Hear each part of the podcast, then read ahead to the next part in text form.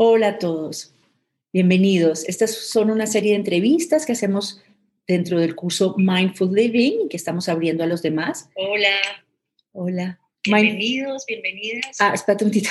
Mindful Living es em, un programa en el cual estamos meditando a diario, em, tenemos sesiones en vivo, hacemos talleres, hacemos ejercicios de respiración profunda, movimiento, todo en formatos concisos, cápsulas que podemos incluir en nuestras semanas, en nuestro día a día.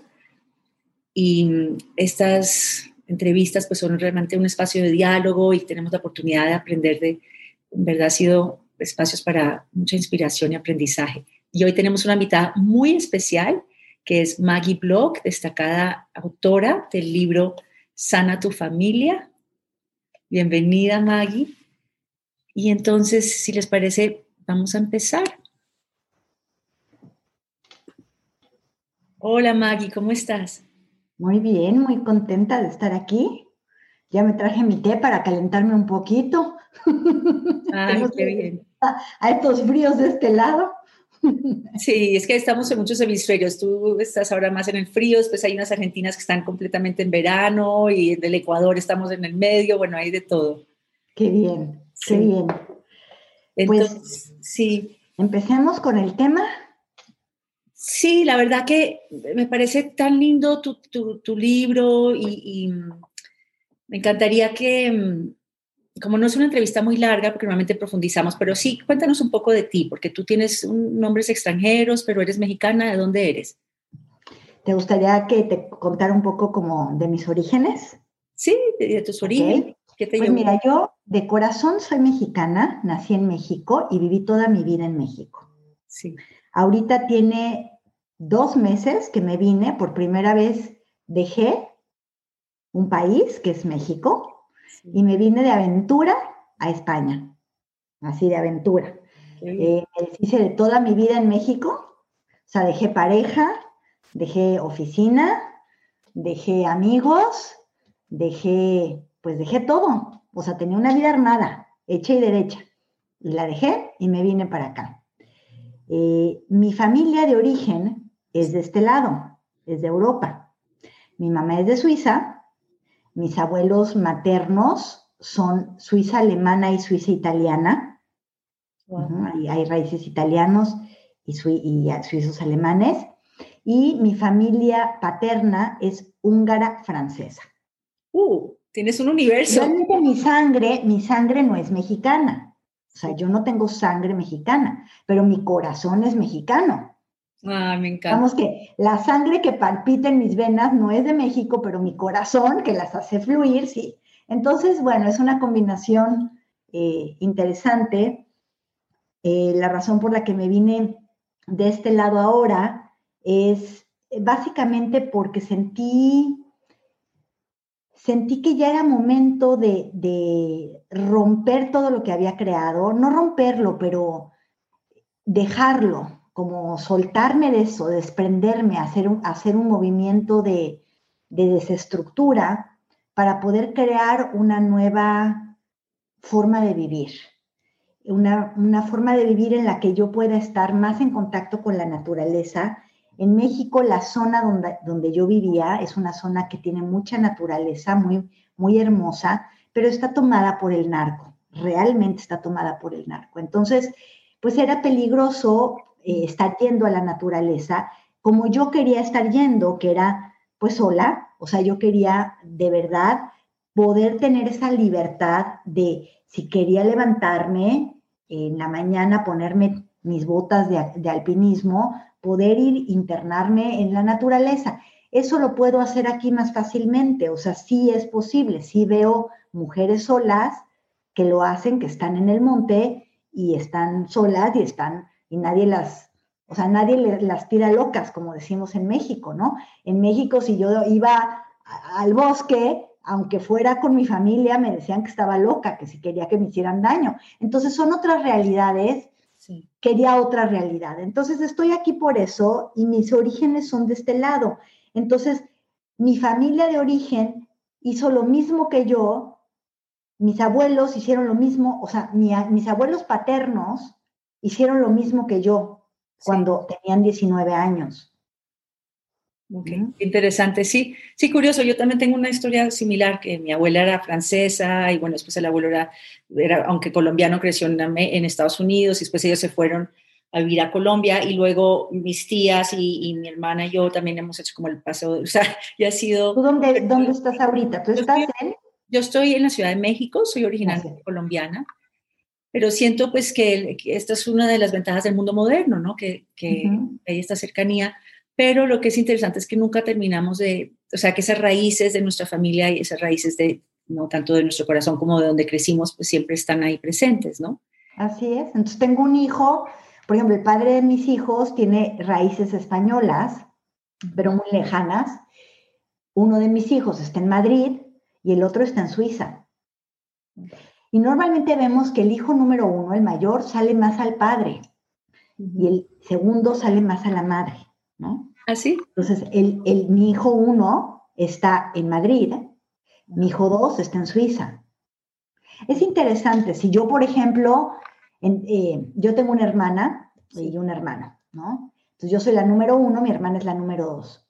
Una vez viajamos, las dos, y estábamos en Israel mi familia paterna judía, mi familia materna protestante, ¿ok? Y suiza alemana, mi hermana eh, suiza alemana.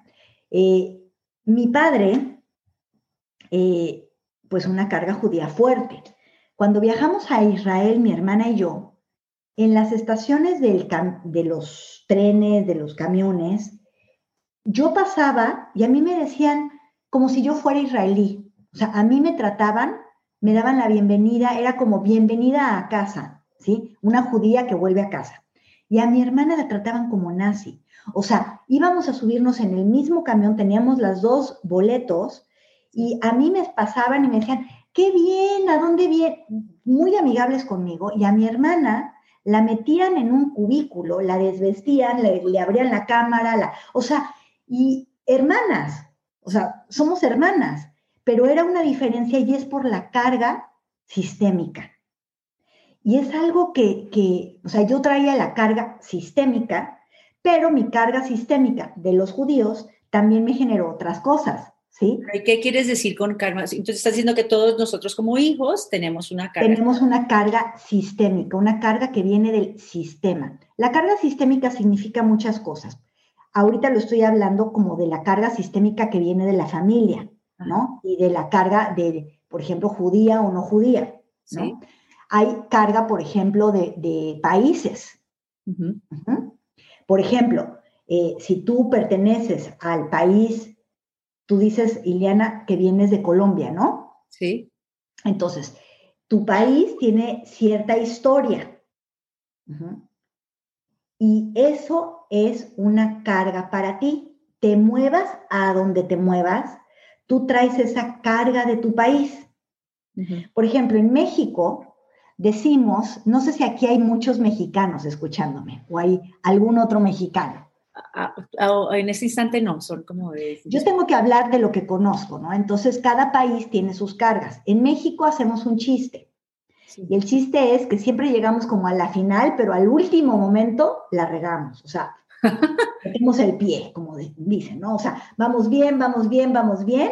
Y cuando es el momento de la verdad, o sea, ya como la, el último estirón, ¡pum! Fallamos, ¿no? Y ya es hasta, hasta un chiste, ¿no? El equipo de fútbol llega, llega, llega y se queda por un pelito, por un pelito, ¿no? Entonces, eh, hacemos muchos, muchos chistes en México por eso. Y eso es una carga sistémica. Cuando alguien está muy conectado con su país, y carga esta historia de por un pelito, o sea, ahí voy, tengo todo para tener éxito, pero por un pelito no la hago.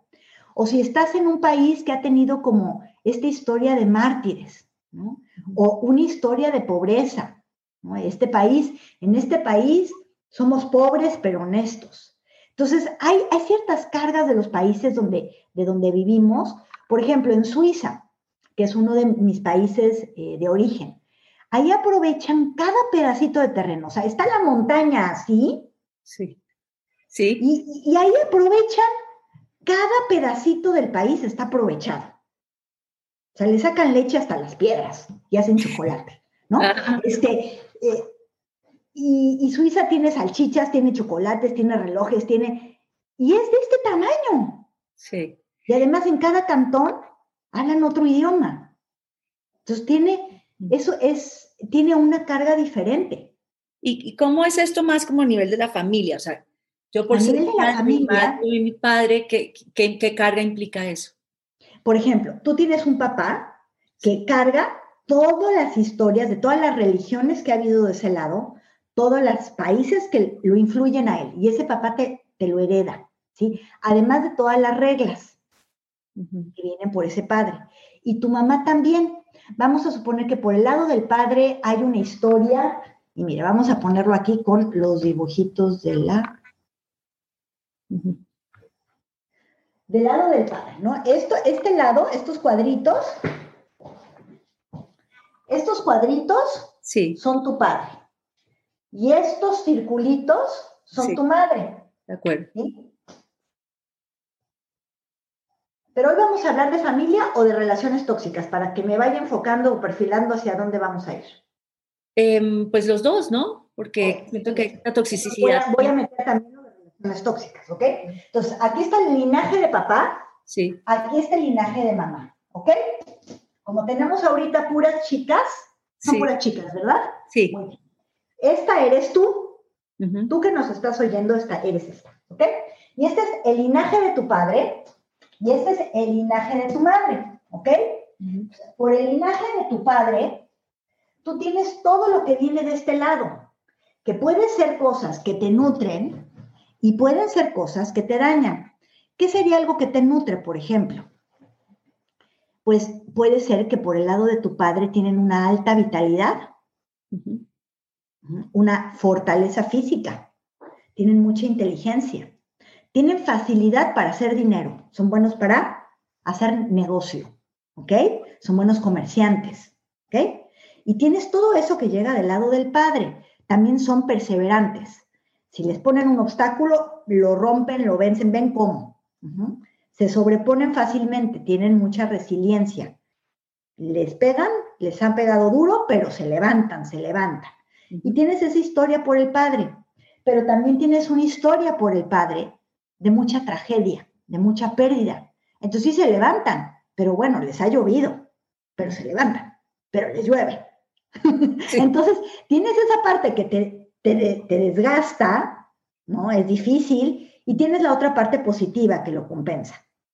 Lo que sería maravilloso es poder nada más tomar la parte positiva, ¿verdad? La parte de la resiliencia, de, ser como eh, eh, perseverantes, de ser buenos para los negocios y no tener la parte de las tragedias. Por el lado de la madre, tal vez tienes muchas cosas positivas también, como por ejemplo una dulzura, eh, una sabiduría como para manejar las emociones, tal vez tienes una parte como que fluye, acepta, no es tan guerrosa, ¿no? No es tan, tan luchona, pero fluye más, como que agradece más. Y, tienes esta parte por el lado de la madre. Pero también hay algo negativo, tal vez es muy así como sometida, como que no levanta la voz, como que acepta cosas que no debería, entonces de repente abusan también, ¿no? Porque a todo le está viendo el lado positivo y tanto positivo, tanto positivo le ve que luego no pone límite, ¿no? Entonces, hay partes positivas y hay partes negativas. Y luego hay patrones que si se usan de cierta manera son positivos, pero luego si no se usan muy bien, algo que puede ser positivo se vuelve negativo. Por ejemplo, los ejemplos que te he dado son un poco así, ¿no? Puede ser una parte muy luchona, pero que todo lo hace luchando, que no, que, que está así como guerrosa y que no sabe cuándo dejar de luchar y decir, Aquí ya tengo que soltar. ¿no? Entonces, a veces los patrones se, van a un extremo que ya se hacen dañinos. Te voy a poner un ejemplo muy claro. Vamos a suponer que en tu familia te dijeron, tú siempre haz las cosas bien. Si vas a hacer algo, hazlo bien. ¿Alguna de ustedes le dijeron eso? Sí. Como que lo leí como que se me hizo como que había varias aquí que tienen como ese patrón, ¿sí? De una autoexigencia, un perfeccionismo y que están ahí como cuchillito de palo martirizándose, ¿sí? A veces, ¿no? Y entonces, eso puede ser algo muy positivo. ¿Por qué? Porque te hace hacer las cosas bien y le buscas y le buscas y le buscas cómo mejorar. Entonces, todo el tiempo estás en constante crecimiento, todo el tiempo estás superándote, todo el tiempo estás buscando qué defectos tienes para eliminarlos. Hay una parte positiva, ¿ok? Hay una parte bien negativa, que no te das, no te das descanso. O sea, a veces podemos crecer mucho más cuando estamos agradeciendo y poniendo la atención en lo que tenemos positivo. Me centro en lo que hago bien y lo fortalezco y dejo de ver lo que hago mal, porque se me la paso viendo lo que hago mal y atacándolo y, luego me siento llena de defectos y no me estoy valorando mi autoestima, se empieza a ir así como, como en, en una curva para abajo muy grave, ¿no? Entonces, todos estos patrones familiares, esta cerebrita nomás no se quiere quedar ahí, todos estos patrones familiares eh, tienen una parte positiva y tienen una parte que puede dañarte. El chiste es que tú puedas tomar estos patrones familiares y utilizarlos como a ti te convenga, teniendo todas las bendiciones de tus ancestros. Maggie, y por ejemplo, eh, hay ciertos temores que también se heredan. Yo siento que yo tengo unos ecos muy constructivos de mi abuela, ¿no? De que tienes que aguantar y tal, pero después también el ten cuidado con las amigas y después, ¿sabes? Y entonces también esto lo, tiene mi madre y yo lo, tengo muy metido, entonces hay como una, ¿no? Como, como un prejuicio y un temor metido en mi cuerpo de habérselo escuchado decir a mi abuela y de haberlo visto a mi madre también. Entonces, también todos tenemos pues estas distintas voces que son como inclusive preocupaciones, formas ¿no? Que, nos inquieta. Tenemos muchos mensajes y eso que tú dices, bueno, es un mensaje consciente, porque tú se lo escuchabas a la abuela. Pero imagínense los mensajes inconscientes, los mensajes que no nos fueron dichos verbalmente. Esos son los peores, porque los mensajes que te dijeron verbalmente los tienes claros y aún así te pesan, pero esos los conoces. Los que nos hacen más daño son los que no escuchamos. Y que, y que, que, que están almacenados a nivel subconsciente. Entonces, tú piensas, por ejemplo, tú puedes pensar mm, que estás haciendo algo porque es lo consciente, es tu, idea consciente de lo que estás haciendo. Y no te das cuenta de lo que estás haciendo realmente porque eso está a nivel inconsciente. Les voy a poner un ejemplo. ¿Sí quieren un ejemplo? Ahora sí que un caso de la vida real. Dale. Sí, por favor. Miren, en mi sistema familiar, ya les dije que hay una rama judía. Esta rama judía, gran parte de esta rama judía fue exterminada en campos de concentración. Cuando en un sistema familiar hay muchas víctimas, muchas personas que murieron trágicamente, esto se conoce como víctimas.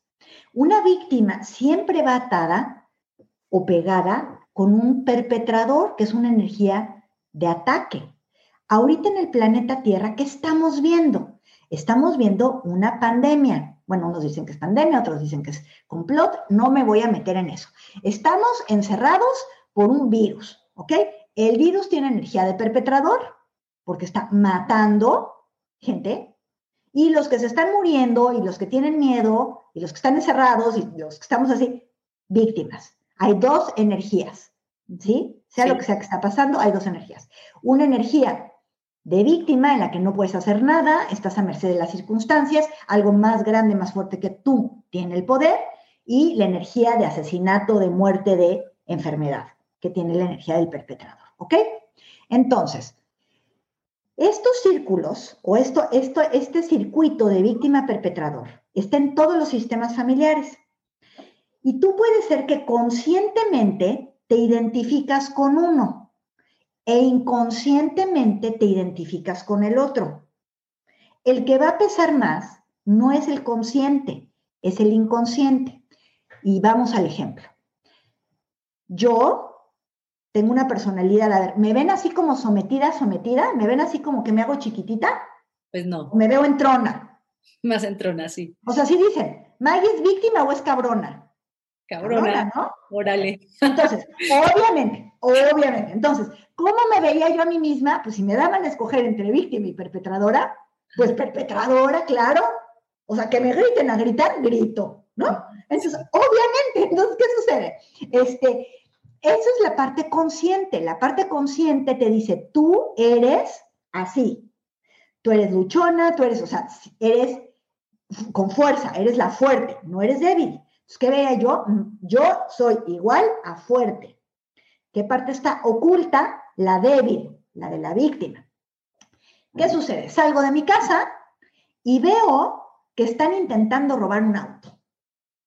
Veo a dos delincuentes, uno en un auto móvil encendido y otro tratando de encender un automóvil que está en la calle de un vecino. A ver, ¿yo conocí a ese vecino? No. Yo sentía un amor especial por ese vecino como para protegerlo y poner mi vida en riesgo. No. Ah, pero ¿qué hice? Desde este ¿no? Maggie, Superman, Maggie, la fuerte, ¿qué hice? Me pongo a tocar el claxon. O sea, imagínense la escena. Me pongo a tocar el claxon. Esto fue hace muchos años. O sea, yo tendría 20, 7, 28, tenía bebés pequeños, bebés chiquititos. Y yo me pongo a tocar el claxon y hacerle así al delincuente. Mm. O sea, ¿en qué cabecita cabe eso? En la cabecita de una persona que se siente, o sea, que se siente fuerte. O sea, conscientemente, o sea, inconscientemente, ¿qué, energía me estaba tomando? La de la víctima. Estaba yo actuando como una perpetradora, pero ¿en qué me iba a convertir? Pues ahí sí. Me iba a convertir en una víctima. Estaba yo atrayendo el peligro y me estaba metiendo con una persona que tenía una pistola, haciéndole así y tocando el claxon. No hace sentido. Entonces, cuando tú estás enredada en sistemas familiares, en la carga de tu familia, porque todo esto empezó por la carga sistémica, ¿se acuerdan? Sí. Entonces, yo estaba cargando en ese momento las historias no resueltas de mi familia con tanta víctima que no había sido honrada, que yo no la había honrado. Mm. Entonces, yo iba a repetir la historia y convertirme en una víctima más. ¿Cómo? entrándome en pelea con un perpetrador, atrayendo un perpetrador y poniéndome en peligro. Pero todo esto inconsciente, porque yo conscientemente no me sentía una víctima, yo conscientemente estaba de justiciera. Sí, esto es... Entonces, las cargas así funcionan. Y, y, justo es lo que siento que, que es lo que está detrás tal vez de lo que llamamos también las relaciones tóxicas o, también ahí de la mano las herencias tóxicas, las historias no resueltas, porque al final es como si esa persona tiene esta energía que no está procesada y es pesada y entonces no, se la pasa a los demás, ¿no? ¿Cómo lo ves tú? ¿Cómo nos ayudas a entender? Pues mira, está el linaje de papá, el linaje de mamá, ¿no? Entonces, esta verdecita hermosa, que recuerda que eres tú, pues atrae amarillito dorado, ¿ok?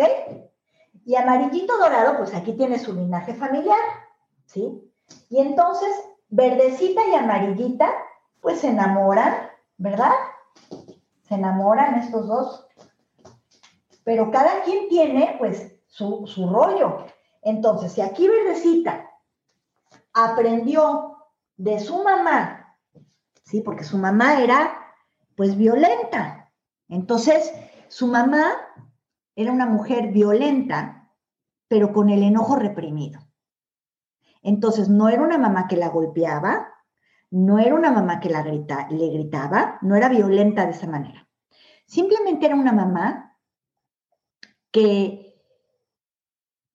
que tenía esa violencia dentro, como un enojo contenido.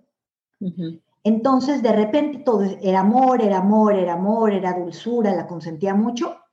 Y de repente tenía unas explosiones así de carácter que sentía la niña que la iba a matar y la agarraba del brazo y la mandaba a su cuarto, pero casi le dislocaba el brazo, ¿no? Tenía como de repente, no era que la golpeara, pero de repente sus explosiones de enojo eran muy grandes y como que se transformaba en Hulk. Entonces la niña pues crece con una imagen de amor, o sea, dulce, dulce, dulce, y de repente Hulk. Dulce, dulce, dulce, y de repente Hulk, ¿no? Y así es el amor. El amor es que pues las personas que amas, pues así son. O sea... Para esa persona, eso es lo que entiendo. Obviamente, para esta verdecita, esta crece así, ¿no? Aprendiendo que en el amor hay estos tormentos que lo normal es así, que es normal que hayan estas incongruencias. O sea, que un día te pueden hablar con una gran ternura y a la media hora, de la nada, pueden explotar y ponerte un castigo inusitado, vaya, ¿no? Sin razón y sin nada. Porque pues así es la vida. Y entonces ella lo, así es, así es la normalidad.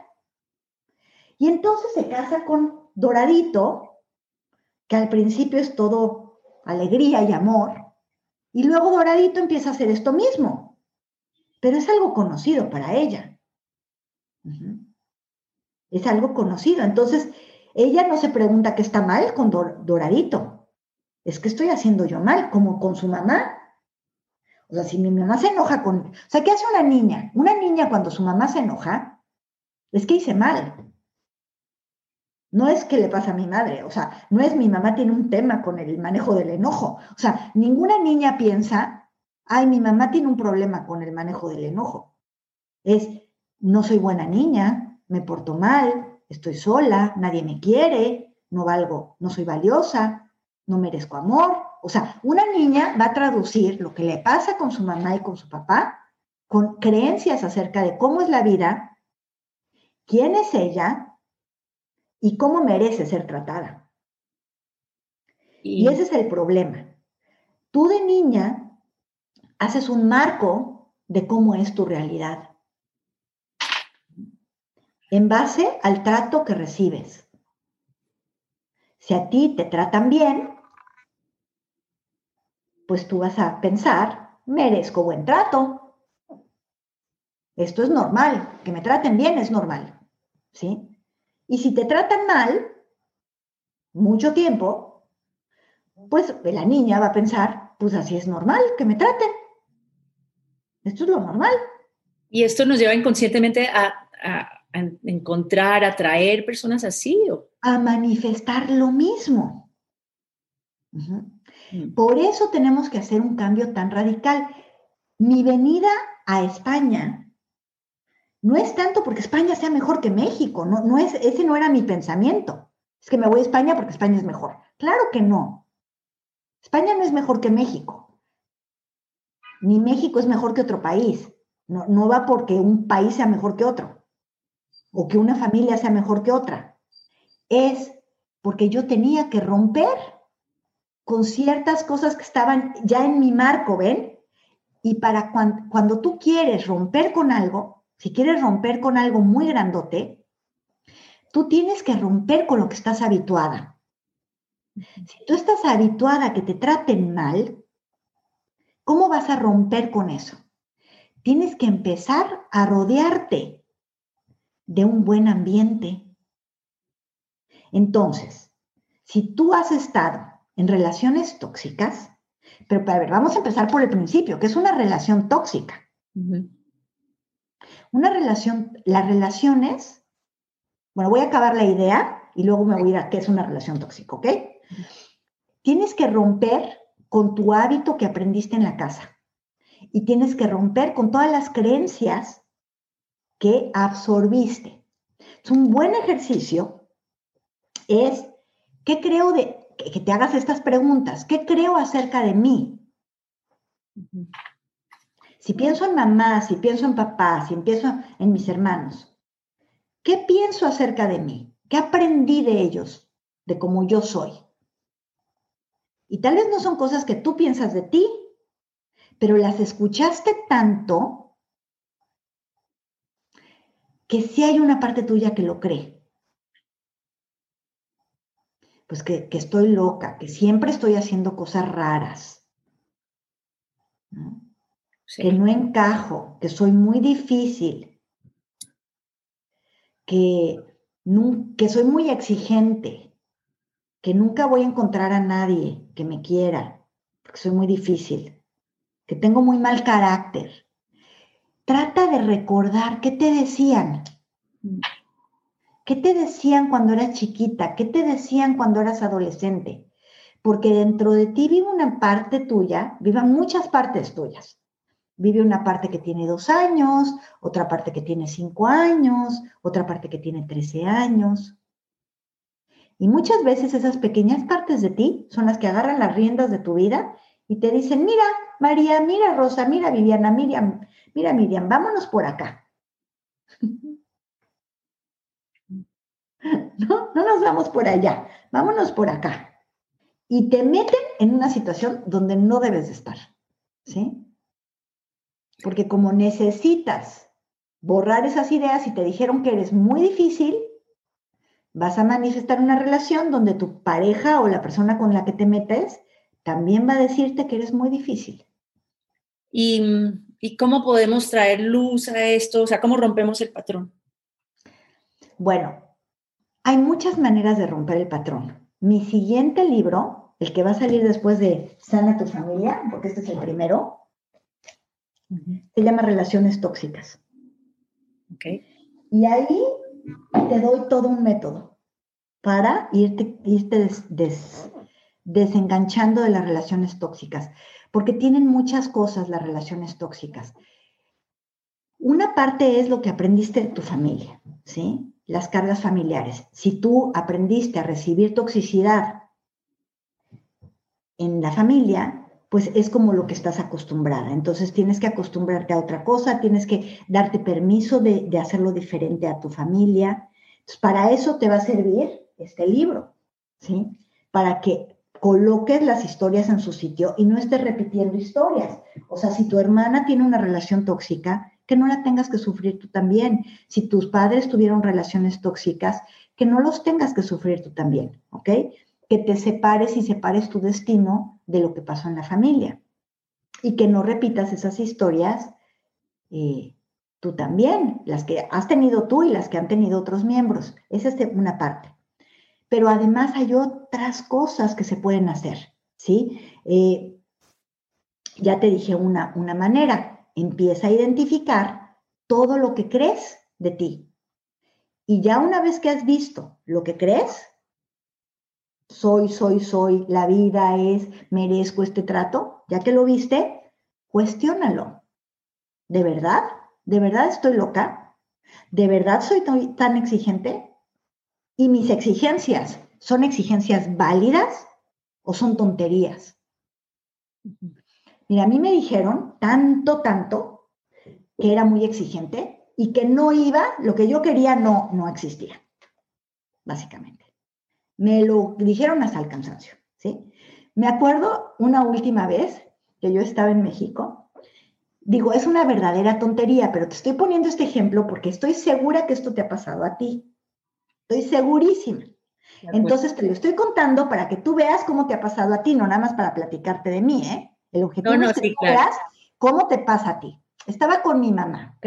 Mi mamá es una divina. No es algo en contra de mi mamá, pero son las historias que ella le contaron y que ella repite conmigo, sin darse cuenta. No lo hace, no lo hace por atacarme ni nada, es porque ella así lo ve, ¿no? Entonces, ¿qué sucede?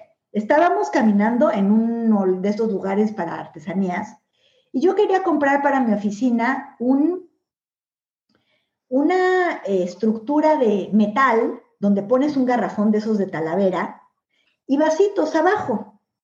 Entonces yo necesitaba que tuviera esas dos cosas. Entonces, habíamos visto varios, pero solo tenían lo de la talavera para arriba, no tenían una base donde poner vasos. Y yo quería algo donde yo pudiera poner un vidrio y pudiera poner vasos. Y mi mamá estaba, no lo vas a encontrar, no lo vas a encontrar. Es que, y me venía a la cabeza, ¿no? Eres muy exigente, no lo vas a encontrar. Eres como si yo siempre la buscara, ya sabes, es que yo quiero el no se quede no sé qué con esto, ¿no? O sea, quiero el vestido. Yo me imagino perfecto a mi mamá desesperada conmigo, yo de compras de adolescente, queriendo el vestido morado con el lacito en el hombro, ¿no? Y mi mamá jalándose los pelos, o sea, sí me lo imagino perfecto. Pero estábamos en esa situación de comprar en una artesanía y mi mamá, no lo vas a encontrar, no lo vas a encontrar, y lo encontré. Y me acuerdo que, ya ves, mamá, sí, lo encontré, ¿no? Entonces, pero realmente no es con mi mamá, no es con mi mamá de afuera, ¿ven?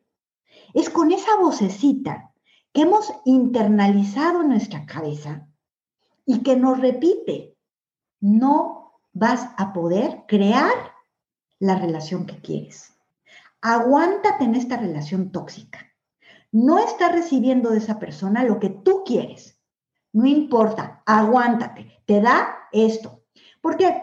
Porque una relación, en una relación es muy difícil tener el 100% de lo que tú quieres. O sea, si tú haces una lista de todo lo que quieres, estoy segura que en tus relaciones, pues tal vez recibes una parte de lo que quieres.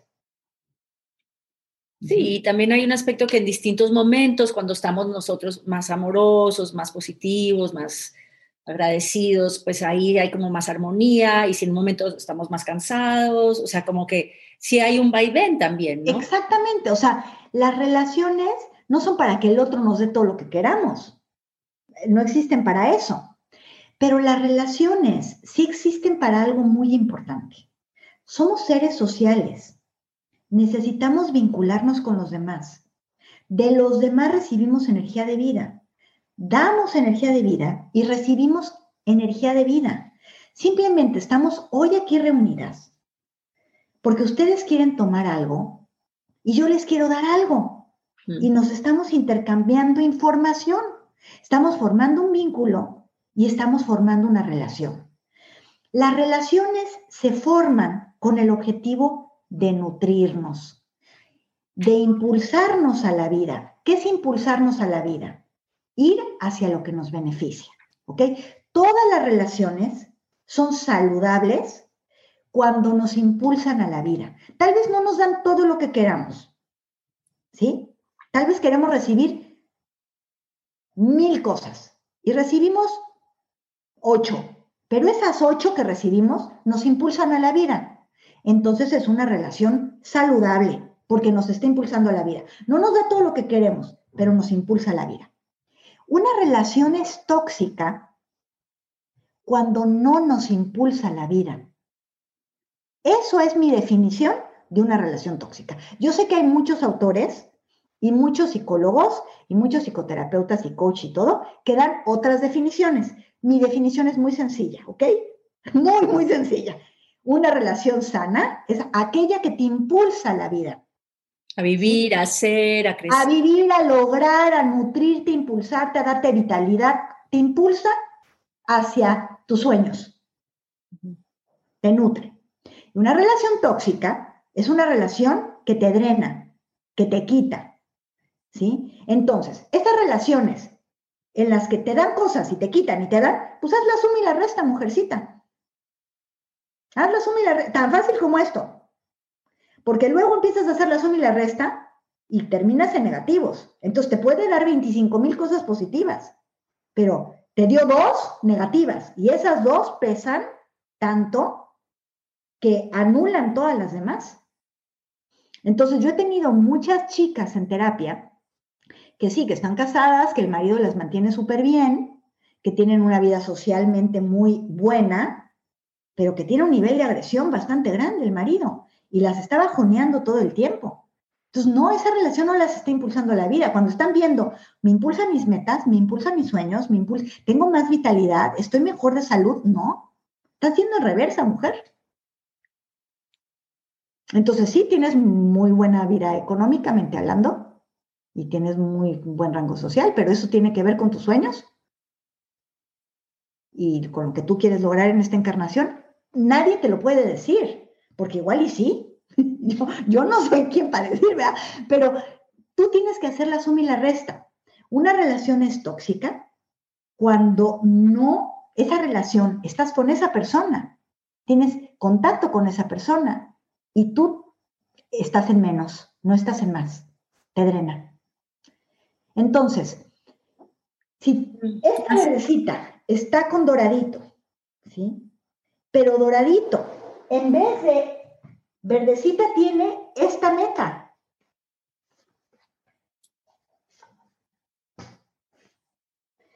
Y aquí está doradito, impidiéndole el camino a la meta. Pues es una relación tóxica. Si doradito la apoya para que ella alcance su meta, esa es una relación sana. Pero, mm, a ver, sinceramente, nos, bueno, las, personas son como son, o sea, también hay un aspecto de qué tanto nos dejamos limitar tal vez por el otro, o sea, para mí ha sido muy sanador esta visión, digamos que más de los maestros espirituales que vienen muy de que, de que no es tanto el otro, o sea, siempre te dicen, mira a ti, trabaja tú, ¿no?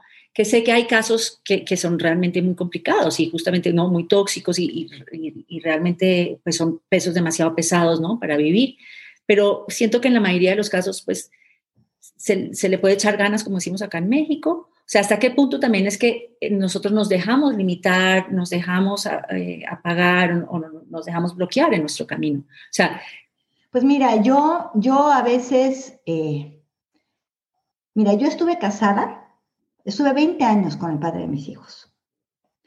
Y gracias a muchos de esos maestros, sí. me quedé demasiado tiempo casada. ¿sí? Te lo digo honestamente, ya tengo 10 años de divorciada y yo terapia que iba, terapia que me culpaban, ¿sí? Básicamente, porque era mi culpa que él no consiguiera trabajo, mi culpa que él no saliera de su depre, o sea, todo era como tú creas tu realidad, entonces yo a veces, yo crecí New Age, o sea, yo, mis huesos están construidos con la teoría New Age, o sea, tu vida tú la creas, tú manifiestas tu realidad y todo lo que vives es tu responsabilidad. Y responsabilidad y culpa a veces se parecen bastante, ¿sí? Yo ahorita lo puse de manera muy como dramática, ¿no? Mi culpa. Pero realmente, ¿sí? Cuando yo iba a las terapias, ¿sí? Casi, casi era, pues tu marido se siente mal porque tú lo haces chiquito, porque tú, como tú tienes éxito, pues él no se siente, ¿no? Y ahí andaba yo, ¿no? Echándole porras, ¿no? Años echándole porras años pagando terapia y lo hice mucho tiempo, ¿sí? Porque me lo creí completito, era mi culpa, o sea, no era que él fuera un peso, era que yo, era la manera en la que yo lo cargaba, ¿no? No era que él fuera una pesadilla y un hombre difícil, ¿no? No era que él succionara mi energía, era que yo me dejaba succionar. Perdóname, pero cuando dejé de dormir con él, yo me levanté perfecta. Entonces, yo honestamente llego a un punto que, que sí cuestiono mucho y yo entiendo perfectamente lo que dices, porque veo otras chicas y otras mujeres que están en el otro extremo, ¿no? Que la culpa de todo la tiene la otra persona. Y creo que no debemos irnos ni a un extremo ni al otro. Pero honestamente, hace mucho daño el extremo de yo soy responsable de todo no son los demás y todo me lo genero yo. Porque a veces estás respirando, estás en un ambiente tóxico, respirando gasolina, respirando DDT y estás tratando tú desde tu persona, cambiar la situación y lo que tienes que hacer es quitar el elemento tóxico de tu vida. Mm. ¿sí? Y cuando quitas el elemento tóxico de tu vida, que es como estar respirando gasolina, de verdad tu vida, o sea, a veces pensamos que las personas no son como, como un, bote de gasolina que huele mal. No, no lo pensamos, pero cada persona somos campos pulsantes de energía. Cada ser humano tiene una vibración específica. Si tú tienes una persona deprimida en tu casa y vives con una persona deprimida que no hace su trabajo personal para curarse, y pasan los años y no hace su trabajo personal para curarse, tú con tu energía de alegría y de gratitud y de meditación, estás sosteniendo a esa persona. Y estás compartiendo tu energía con todo el trabajo personal que estás haciendo para sostenerlo. Y el otro, claro que se siente mucho mejor. Pero tú, si tendrías 200 de vitalidad, le estás pasando 100. ¿Sí? Y claro, es un trabajo tal vez de amor que haces y lo quieres hacer toda la vida. Pero yo te digo, al momento que salió de mi casa, yo florecí, florecí. Y la verdad es que no tenía nadie afuera que validara este punto de vista que yo les estoy dando. No hubo un terapeuta, porque todos mis terapeutas eran, tú manifiestas tu realidad, por eso reacciono ahorita con tanta fuerza, ¿sí? Porque fueron muchos años de terapia, fueron como, pues como 15 años de terapia, hasta que un terapeuta, uno, la mano derecha de Bert Hellinger, que era totalmente pro pareja, me dijo, ya déjalo, no tiene arreglo. Tuve que tener el apoyo de una persona que me dijera, déjalo, está en la muerte, no se quiere levantar. Yo no sé si ustedes saben un poquito de constelaciones, ¿sí? Pero estaba totalmente en la muerte con los muertos, con los muertos encima, y no se quería ni levantar de ahí. Una mega depresión. Entonces, ¿qué haces cuando estás con alguien? Imagínate una persona, un hijo que tiene un padre depresivo o una madre deprimida, un esposo que tiene una esposa depresiva. ¿Cuántos años de su vida va a dedicar a aceptar al otro como es, a vivir con él y hacer todo el trabajo, mantener la casa, limpiar la casa, atender a los niños, hacer el súper, cuidar a la pareja, o sea, hasta dónde el amor y la gratitud, hasta dónde la quiere hacer esa persona.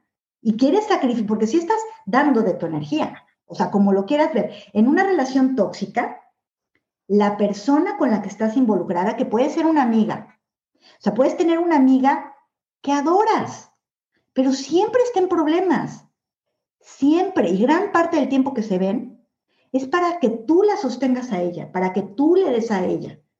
Y tal vez lo haces con mucho amor, pero llega un día que tal vez ese día tú necesitas. Es un día especial que en ese día tú estás en una crisis y tú necesitas. Y esa amiga no está ahí para ti. Y tal vez durante 25 años, 30 años fue tu amiga, todos esos años le diste, ¿ok? Pero llega un día, un día que tú necesitas. Y ese día tu amiga no está. Y ese día dice, ¿sabes qué? Ya terminé, Mejor quiero dedicarle mi tiempo a amigas que cuando yo necesite también me sostengan. O sea, como que me dan ganas de, tener, o sea, ya tuve la experiencia de sostener 30 años. Ahora quiero tener la otra experiencia. O sea, ya palomeé en esta encarnación, palomé, palomé, palomé, servir, servir, servir.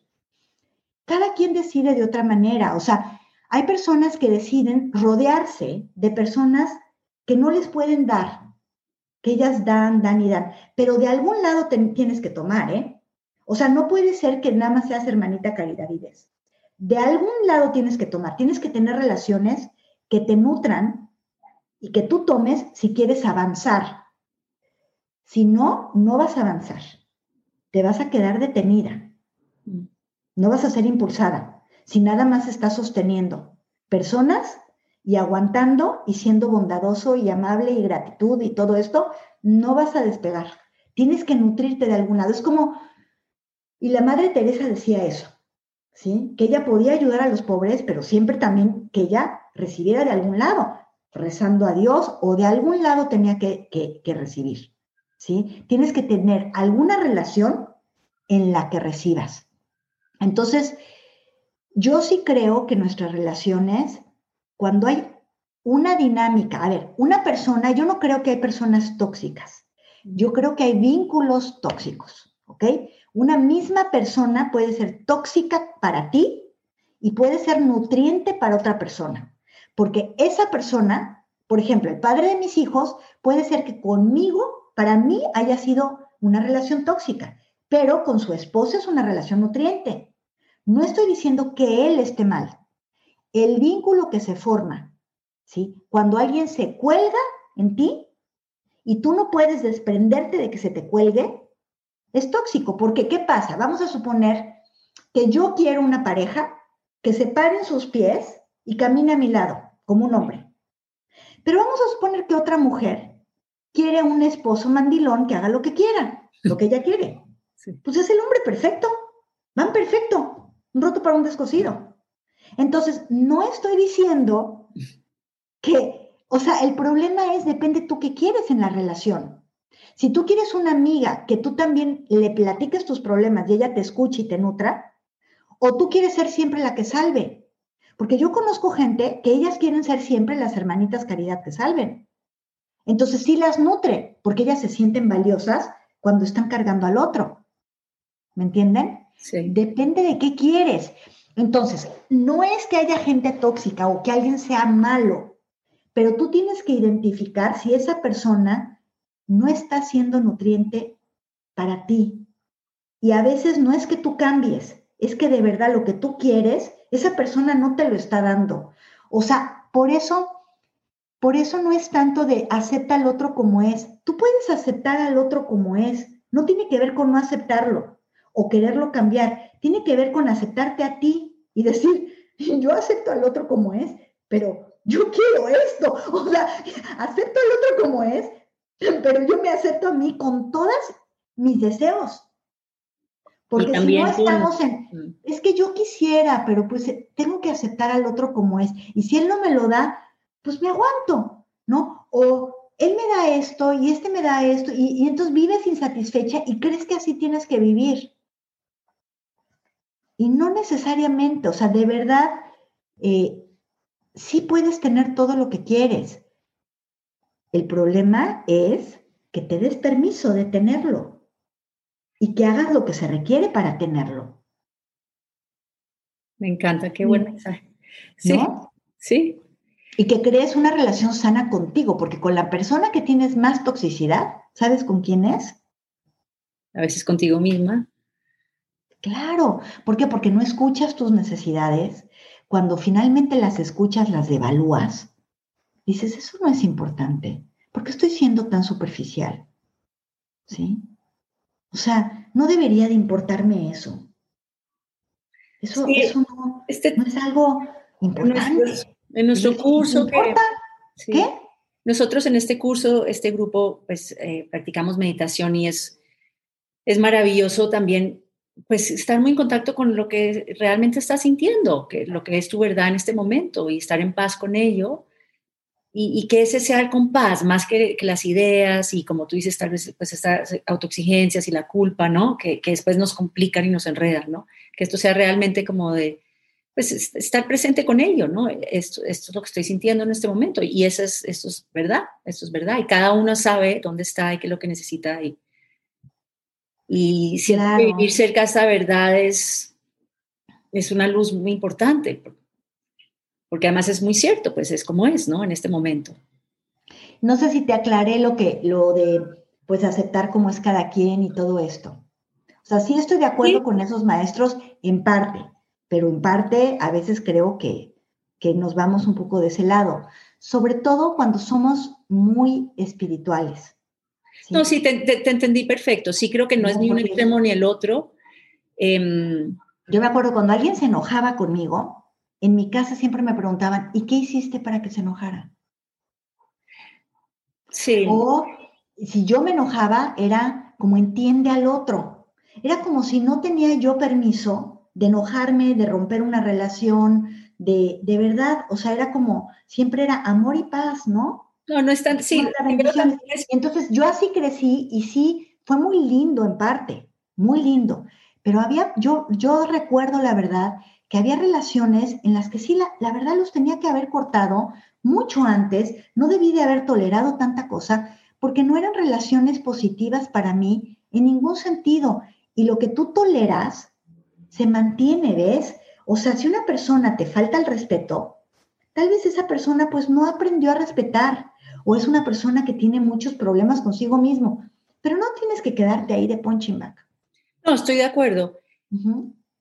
Completamente, o sea, y, creo que es fascinante oírte porque realmente es como mucha afinidad con lo que dices, como, como lo dices, pero también siento que, siento que mm, es muy fuerte el impulso a como revivir los patrones que heredamos, ¿no? Si venimos de padres divorciados, a fácilmente tener esa opción de esa puerta abierta, ¿no? Y, y, del otro lado, si vienes de una familia muy estable también, entonces es más fuerte esa carga a quedarte en eso, ¿no? Entonces... Claro, y a veces hay divorcios que están muy a la ligera, ¿no? Hay personas que cualquier fricción, o sea, el otro no es como yo quiero, ¡pam!, lo mando a la goma, ¿no? Y ese es el otro extremo, ¿no? E, y por eso yo digo, no hay que irse a los extremos, ni el extremo de todo lo que sucede es por mi culpa, ¿no? Ni el extremo de todo lo que sucede es por culpa del otro. Es como ser bien responsables y responsabilizarme del 100% de mi parte. Mm. Todo lo que jugamos en una relación, todo el, todo el patrón, siempre hay un gancho. Tú estás jugando de alguna manera tienes que ver de qué manera estás jugando, ¿sí? Yo más bien estaba hablando de en las relaciones tóxicas, como de verdad analizar, por ejemplo, en el libro que ya va a salir en mayo del año que entra. Qué ilusión. Eh, lo primero es ver cuál es tu parte. Y yo puse este ejercicio, o sea, va siguiendo un proceso, y en este proceso una de las partes es darte cuenta cuando tú estás en una relación tóxica, hay una dependencia al otro. No puede haber una relación tóxica si tú no eres dependiente de esa persona, de una u otra manera. Entonces, tienes que darte cuenta cómo estás dependiendo de esa persona, en qué aspecto. ¿Es una dependencia económica? ¿Es una dependencia emocional? ¿Es una dependencia en qué sentido? ¿Sí? Y tal vez, por ejemplo, hice el proceso con varias personas. Les voy a poner el caso de una mamá con su hijo adolescente, ¿ok? Entonces está esta mamá que su hijo adolescente siempre tiene una cara larga. Ya ella eso la pone de mal humor, ¿no?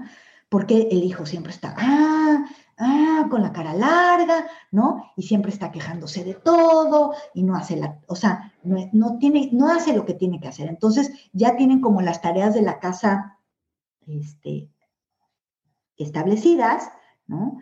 Tal día uno lava los platos, tal vez mm, el otro día uno barre y el chavo pues no hace sus tareas, hay que estarlo persiguiendo, se encierra en su cuarto, juega muchos videojuegos, me van, me van entendiendo cómo está la situación, ¿no? Y entonces ella está muy, estaba muy enojada, muy enganchándose en una discusión con él y peleando mucho.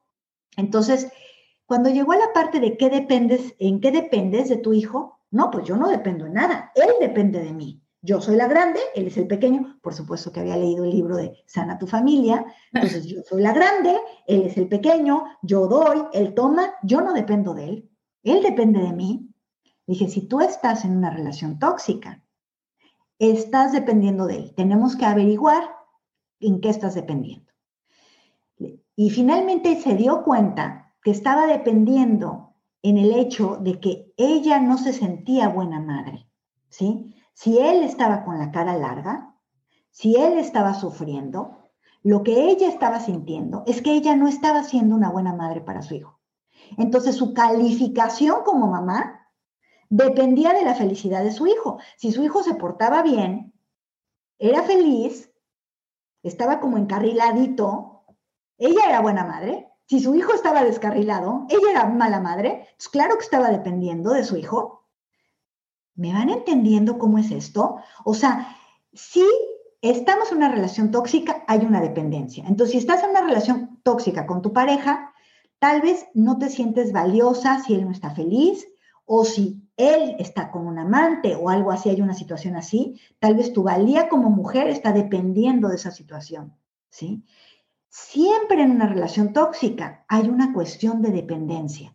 Mm. Cuando tú, que esa es la parte en la que sí coincido totalmente contigo, nos responsabilizamos y dejamos de depender, por ejemplo, esta mamá dijo, yo soy buena madre, y voy a hacer las cosas bien. Y si mi hijo quiere tomar las cosas que yo le enseño bien, y si no las quiere tomar, pues también es su responsabilidad, porque él va a, él va a decidir finalmente si lleva su vida para bien o si la lleva para mal. No puedo yo agarrar, ya cuando se hacen adultos los hijos, pues no podemos agarrar su, volante de su vehículo y conducirlo. Ellos lo tienen que manejar. Entonces, también tu pareja, o sea, tu pareja te va a ser fiel o infiel si él decide.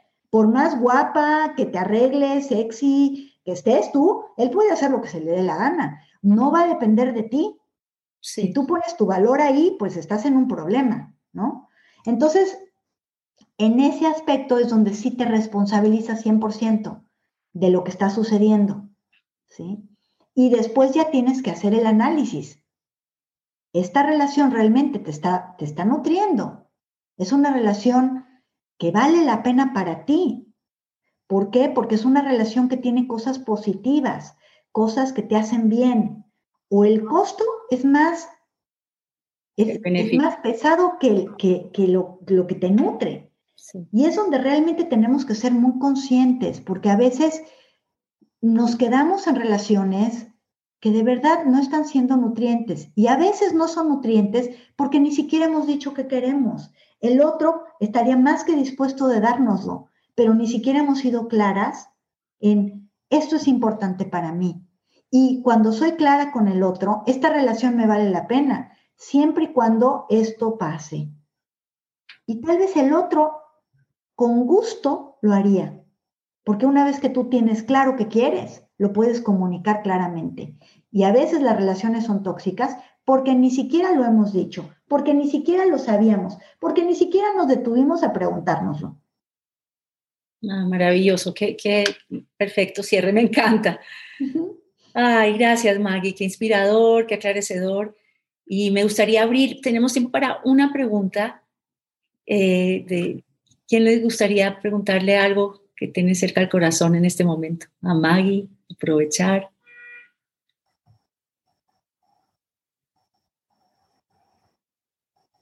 Adelante. Miriam. Yo quisiera darle las gracias a Maggie. Eh, fantástico. Me parece fantástica la charla. Eh, yo he hecho constelaciones familiares y una vez extrae los pesos y es algo espectacular, que también sería bueno si si algún día pudiéramos hacer un ejercicio de constelaciones familiares. Me pareció súper clave la definición, la diferencia entre persona tóxica y relación tóxica. Yo creo que no hay personas tóxicas, son las relaciones. En sí son las relaciones que dejamos y creo que eso aclara mucho el panorama eh, para dejar de sentirnos culpables porque el otro, porque la relación de la amiga, del esposo, del hijo, sino es empezar a entender un poco el tema de las relaciones y qué, da, qué doy y qué recibo, ¿cierto? Eh, me parece que, que diste eh, para mí una claridad muy importante y bueno, te agradezco porque, porque me dejaste pensando mucho y pues esperando mucho tu libro de aquí a, marzo. Madre Santísima, hasta marzo, muy lejos. Pero gracias. hasta mayo va a salir porque ahorita apenas está, ya sabes, lo están revisando y todo, pero sí, va a salir en mayo. Sí, ¿en España o en México? Sana tu familia ya está y la verdad es que ese es el que yo recomiendo para empezar, el de Sana tu familia. Eh, pueden meterse también a mi página web, sí. eh, www.magiblog, así como se escribe.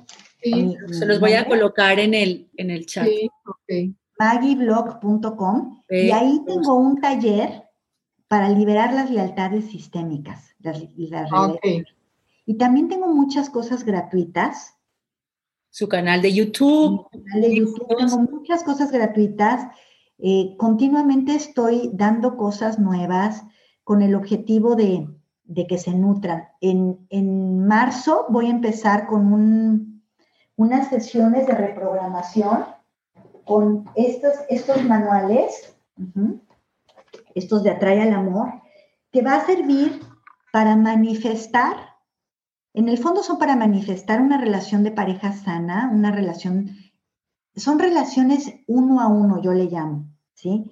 Eh, si tú quieres manifestar una relación de uno a uno, que puede ser que para ti vas a trabajar tu relación de pareja, o puede ser que vas a trabajar la relación con una hija, o la relación con un socio, con una amiga, son dinámicas de uno a uno y son dinámicas que tienen mucho que ver con tu relación contigo misma. Entonces, sí. en, ese, en ese trabajo vamos a hacer un trabajo profundo en tu relación contigo y cómo esto se nota en lo que vas manifestando en tu vida, con los demás y con lo que quieres. O sea, cuando tú quieres, pues manifestar cualquier cosa. Por ejemplo, yo que me quise venir acá, ¿no? ¿Cómo manifesté esta de terminar con una vida y crear algo totalmente nuevo y diferente sin los patrones familiares y mis patrones viejos? Sí, yo, tengo un patrón de mamá súper exigente, un papá complaciente, una familia súper pues, amorosa, se aman mucho, creen en el matrimonio. Y ahorita la perfección, mi perfección nace de ver a mi mamá, por ejemplo, es una cosa que ya he venido trabajando durante mucho tiempo porque fui, fui una mujer perfeccionista y por todo me di palo. Me tenía que ser la mujer perfecta, la mamá perfecta, la hija perfecta, todo. Mm. Y en, mi, en mis memorias de niña, mi perfección venía que mi mamá, pues tuvo seis hijos y todos eran, en la época de nuestras mamás, se casaban, ellas nacían para casarse, tener hijos, ya, su ciclo de vida terminó el día que salió la última hija de la casa y empezó a crear un Alzheimer. Y eso está, yo he pensado mucho en relación a, a, a, la situación. A ella se le acabó la vida cuando dejó de tener sus hijos en su casa, porque así fue el pensamiento de ella, de su mamá, su mamá, la mamá, mi abuela tuvo 11 hijos Precisamente hoy estaba limpiando el polvo y vi la foto de mi abuela a los 63 años, a la edad que yo tengo, y era una viejita, viejita, viejita, porque tuvo 11 hijos. Pero en esa exigencia de mi madre hacia mí, era, yo veía cómo mi hermana mayor, cuando le enseñaba a leer, mi mamá le decía M con A, mi, mi hermana decía me, y mi mamá era furiosa, furiosa, y, pero ¿cómo es que no entiende? Y la maltrató. Y para mí era tal el pánico que cuando yo entré al colegio, eh, mi hermana había entrado un año, pues yo aprendí a leer chiquita, a mí me pasaron. Entonces, toda la, yo pasé a mi hermana, imagínate, dos años. Yo, entonces, para mí toda la vida fue el cumplimiento, la exigencia, la perfección, al miedo a ser golpeada, porque yo no podía entender que era M con A. Entonces, toda mi vida fue una perfección, una exigencia. Y bueno, y también empecé a transmitirle a mis hijos eso cuando empecé a ser consciente de, de lo inconsciente y entonces en este taller, por ejemplo, tú vas a poder romper ese patrón que tienes contigo misma, porque ¿cómo vas a cambiar con tus hijos y darles algo diferente si tú te sigues exigiendo, ves? El problema es que no les podemos dar a nuestros hijos algo que no tenemos. Exacto. Algo que podrían hacer desde ahorita, sí, por ejemplo, si algunas de ustedes, porque no solo lo tiene Miriam, varias de ustedes tienen este patrón de autoexigencia. Es un ejercicio muy lindo que pueden hacer, es poner en su espejo, donde se maquillan o se peinan o se lavan los dientes todos los días, para que al menos lo vean una vez al día o tres veces al día, soy suficiente. Ok. Soy suficiente. ¿Por qué? Porque vas a admitir que hacer las cosas con una S, o sea, no tienes que sacarte una, excelente calificación. No sé qué calificación ponían de allá de donde eres, pero no es 10 o no es A o no es A+, es suficiente, de panzazo, o sea, con que saques suficiente ya, y vas a tratar durante el día de decir, suficiente, la comida está suficientemente buena, hoy me arreglé suficientemente bien, o sea, como si suficiente fuera algo bueno. O sea, vas a tratar de darte otra alternativa. Hasta ahorita, tu única alternativa es ser perfecta, perfecta, perfecta. Lo que queremos es no vamos a eliminar esta alternativa. Ahí la vamos a dejar. Esta carreterita, ahí sigue. Vamos a empezar a añadir otra. Otra que no sea tan amenazante. Porque fracaso es muy amenazante. Pero suficiente, bueno, vamos a tratar, ¿no? Y si empiezas a escuchar diario, ¿soy suficiente? ¿Soy suficientemente buena? ¿Me amo suficiente? ¿Soy suficiente? ¿Sí? Soy suficiente. Está bien. Y puedes poner, soy suficientemente buena. No, buenísimo, buenísimo. Porque mira, buenísima ya es la exigencia de siempre. ¿Ves? Lo que queremos es marcar un camino nuevo. Un camino nuevo que es lo hice suficientemente bien. Y, me pongo estrellita. O sea, me pongo estrellita a mí misma con un suficiente. Sí. Esa excelencia agota, esa excelencia agota, es pues claro. Lo que queremos es que tengas una alternativa, Miriam, y todas las demás, que tengan una alternativa a la excelencia. A veces lo puedo hacer excelente, Y a veces lo puedo hacer regulis. No pasa nada. Regulis. no pasa regulis y estoy contenta. Dice regulis y estoy contenta. Que mejor hecho que, que perfecto. Ajá, lo hice regulis y estoy contenta. Bueno, Eso es que tienes que darte permiso. Regulis y estoy contenta. Y así vas a ir eliminando este patrón. Como ven, estos temas tienen para mucho, para mucho, para mucho. Este, para mí ha sido un placer estar con ustedes. Te agradezco mucho. ¿Cómo se dice? ¿Iliana o Ilana? Ilana. Ilana, perdón, Ilana. Muchas gracias, Ilana. Gracias, Maggie. ¿Qué grupo tienes? Por estar con nosotros, sí, todas, y, por compartir tu luz, tu sabiduría, tu entusiasmo. Es, es muy conmovedora, más ver cómo te animas y, o sea, que esto es realmente como tan claramente tu tema, ¿no? Y nos transmites ese entusiasmo, esa claridad. Creo que ha sido muy inspirador y muy sanador para todos. Pues muchas eh, gracias. Las invito a que sigan a Maggie también en, em, YouTube, tiene su canal de YouTube y página web. Tengo Instagram, todo bajo mi nombre, maggieblog.es, es el Instagram. El YouTube es maggieblog. Muy bien. Bueno, pues muchas gracias a todas. Qué gusto, Maggie. Te damos lo mejor. Este muchas gracias. Nos vemos. Gracias a vos. Gracias. Gracias. Un abrazo grande. Genial. Gracias, gracias. Gracias. Buen fin de semana a todas. Bueno, hasta mañana nos vemos. Así, ah, mañana. Nos vemos mañana. Hasta mañana. Gracias. Gracias, Maggie. Bye, bye.